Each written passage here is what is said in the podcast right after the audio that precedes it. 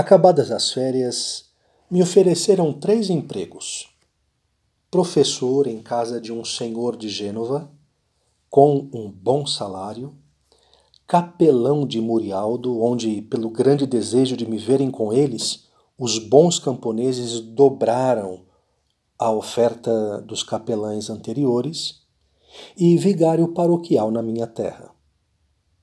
Antes de tomar uma resolução definitiva, porém, eu fui a Turim para me aconselhar com o padre Cafácio, que havia se tornado desde alguns anos o meu guia nas coisas espirituais e temporais.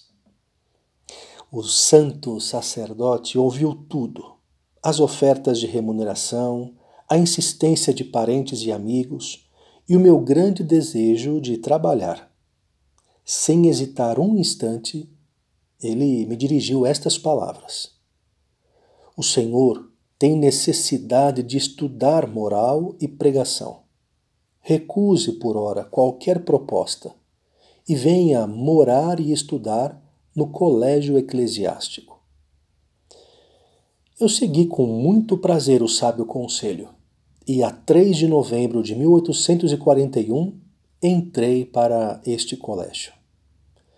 O colégio eclesiástico vem a ser um complemento dos estudos teológicos, porquanto nos nossos seminários estuda-se somente a teologia dogmática especulativa.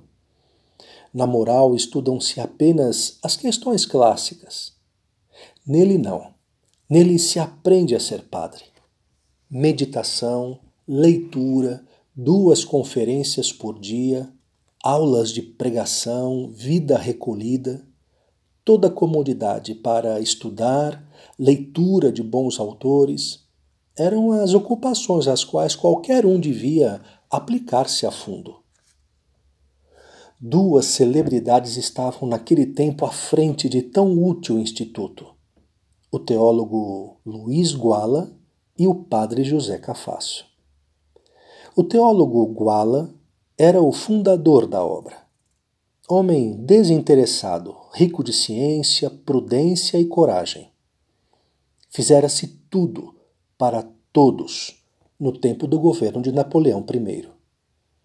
Para que os jovens pudessem, ao terminar os estudos, aprender a vida prática do sagrado ministério, fundou aquele maravilhoso viveiro que tanto bem fez à Igreja, sobretudo extirpando algumas raízes de jansenismo que ainda persistiam entre nós.